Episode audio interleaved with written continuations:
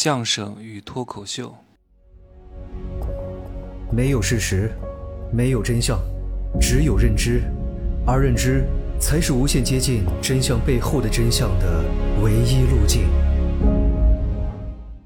Hello，大家好，我是真奇学长。今天是在芜湖的最后一天哈，明天就回成都了。我老家是芜湖的。昨天呢，送给我妈一些东西，今天送给我爸一些东西，但是彼此都不知道我送给对方什么东西，因为我把他们都屏蔽了。每次给家里人东西的时候，我要发朋友圈，也只是给各位看到，家里人是不能看到，整个家族的亲戚也是不能看到的，会引发攀比和嫉妒之心，特别不好，各位。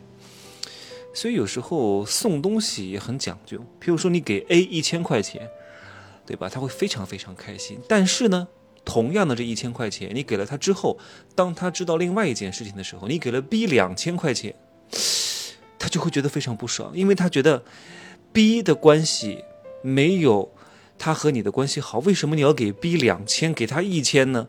他就会怨恨你、嫉妒你，会有攀比之心，特别不好。他觉得你给了他一千，他还不满足，还想找你要更多。你之前对他的好，他全部都忘记了。所以各位回到老家一定要锦衣夜行啊！我跟我妈说过一句话，我说我给你这些东西，我希望你发朋友圈可以让你朋友看到。我送你花呢，也是为了让你炫耀炫耀啊！因为花这种东西，说实话，自己看也就这么回事儿，是希望你拍照好看啊！各位又学到了吧？有些时候送东西呢。并不是说这个东西有多么重要啊，是这个东西能够给他带来什么别的价值啊，我就不引申了哈。我准备放在大课当中好好的讲一讲如何送礼，在《富人的秘密》当中，最近几个月我抽一个月来更新一集这方面的内容吧啊。我跟我妈说，我说有时候你不要去炫耀什么东西，特别是跟亲戚，不能跟亲戚说。你儿子挣了多少钱，又怎么样？怎么样？怎么样？怎么样了啊？你的好，如果别人不能够拥有，他就会恨你、嫉妒你，想要搞垮你，把你拉下来。虽然说亲戚没有那么坏，但是防人之心不可无，对吧？你不要去激起别人心中的贪婪和恶。你的好又不分给他，你干嘛要跟他说你有多好呢？何必呢？而且他还会觉得你很有钱，那我找你要一点怎么样了？如果你们家的亲戚心地不是那么善良，那一定会把你吃干抹净的啊！所以各位在外面拼搏了，挣了钱，回到家里装穷啊，问拿多少钱？哎呀，五千，嗯，没太多啊，还是你们家儿子厉害。你看你们家儿子在当地啊找了一个国企啊，干个小头头啊，或者在外面做个小生意，挣个二二十万、十几万，好厉害呀！表扬表扬表扬表扬他。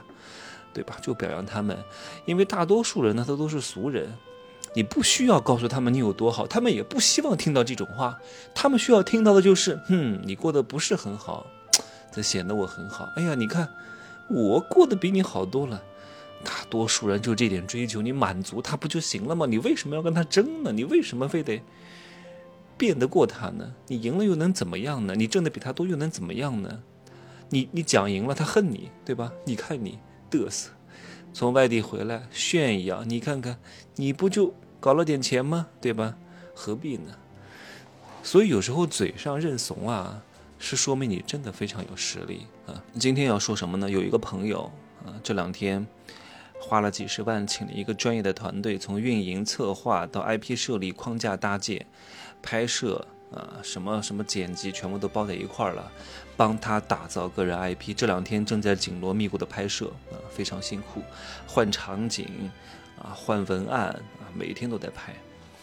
他说他们的团队啊，技术特别好，啊，这个设备非常专业，灯光打得特别好。可是各位，这些东西不是最重要的，这些东西叫锦上添花，不是雪中送炭。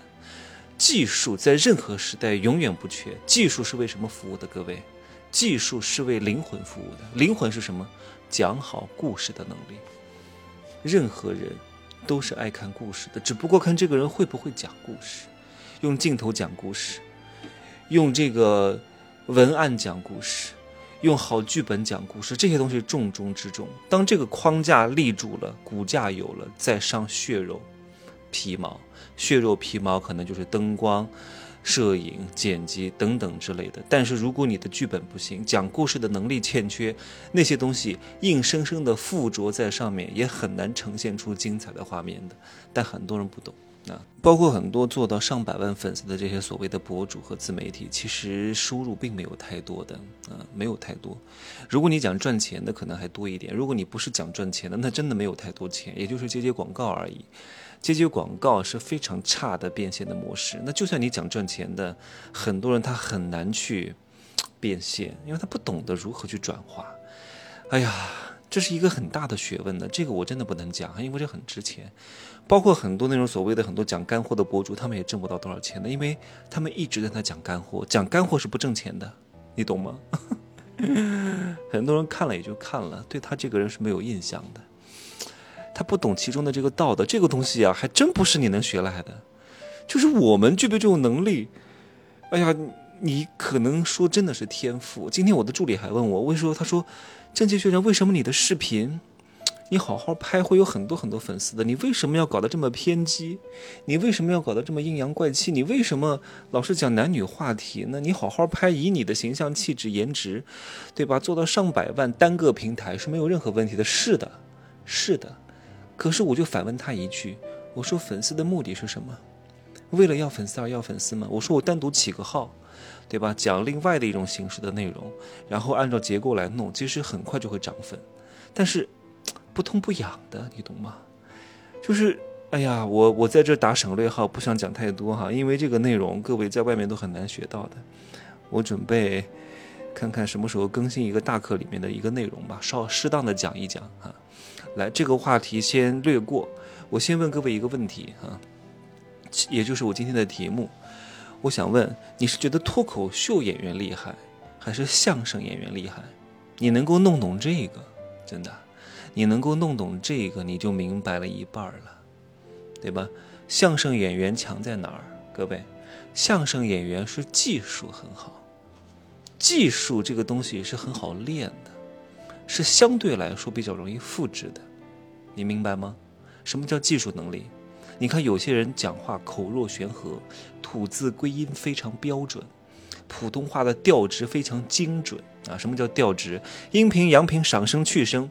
你好，你看，发音要到位，归韵要到位，然后第三声要发到位，那个调值二四幺，对吧？好，你看发完发完了，如果你是好，那就没有发完，那就不对，那就要扣分可是这些东西重要吗？经常有很多相声演员说，啊，相声演员来讲脱口秀是降维打击，这种话都是自抬身价的。但是你从表演上来讲，这个话确实没错，确实，相声演员的表演能力非常强，对吧？是童子功，童子功练什么呢？童子功就是师傅一段一段的教，教什么呢？教传统相声，就是那声传统的段子，一句一句，一字一眼的给我抠出来。这个字儿该停顿，那个字儿该轻声，那个字儿该重音，这个字儿怎么样怎么样，一段一段把它给它教出来。所以说学逗唱基本功相对扎实，对吧？所以你看很多相声演员，他不断的讲的都是老段子，但是他讲就乐，别人讲就不行，为什么？同样的段子，为什么他讲就行，别人讲就不行呢？因为他把表演练得非常非常扎实。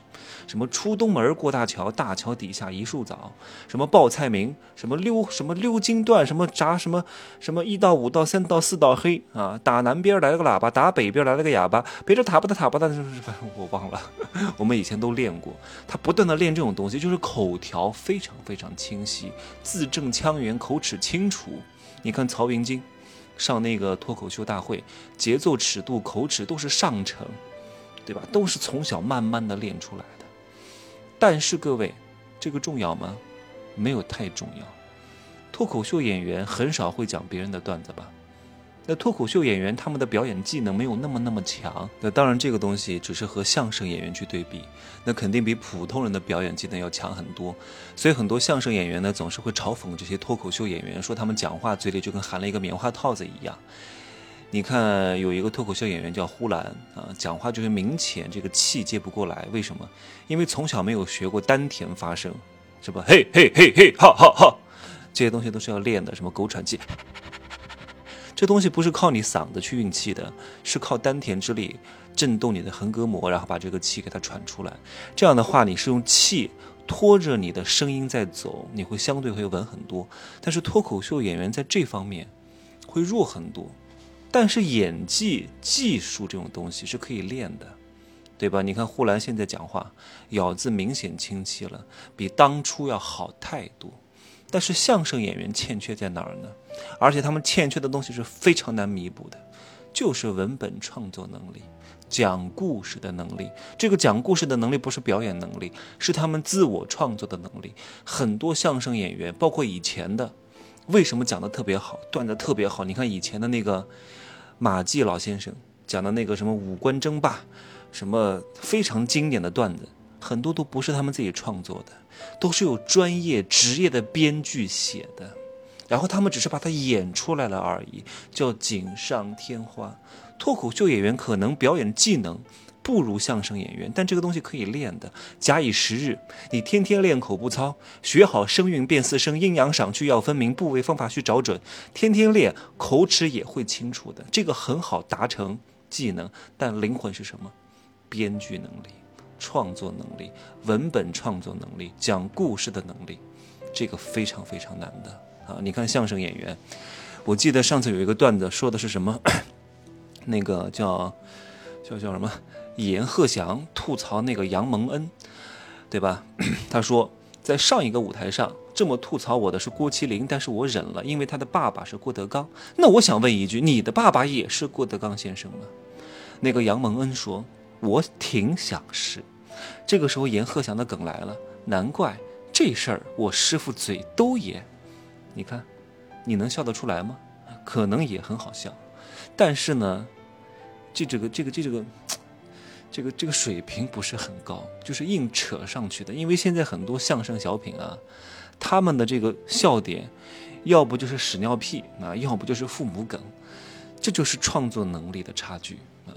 你说它好不好笑？那也好笑啊！但是你有些东西它不是为了搞笑而搞笑的，不是为了讲干货而讲干货的。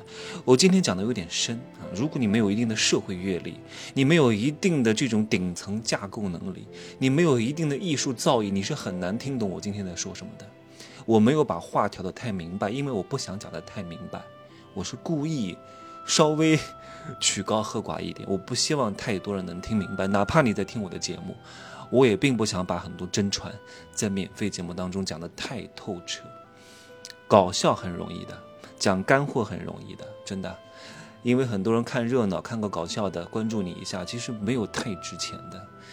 嗯，哎呀，这个就不说了啊，就是搞笑，我挠挠你痒痒，咯挠一下你胳肢窝，你也会笑，那也也叫搞笑。幽默是什么？就是我让你笑过之后，还能够有一些反思，我还能让你非常非常爱我，这很难。你不具备一定的灵性，你是领悟不到的。但通常这种东西，包括那些讲短视频课程的人，包括那些告诉你如何去写文案的人，很多也不会告诉你的，因为他们自己都不清楚。他们只是告诉你搞点粉丝过来，流量是很重要。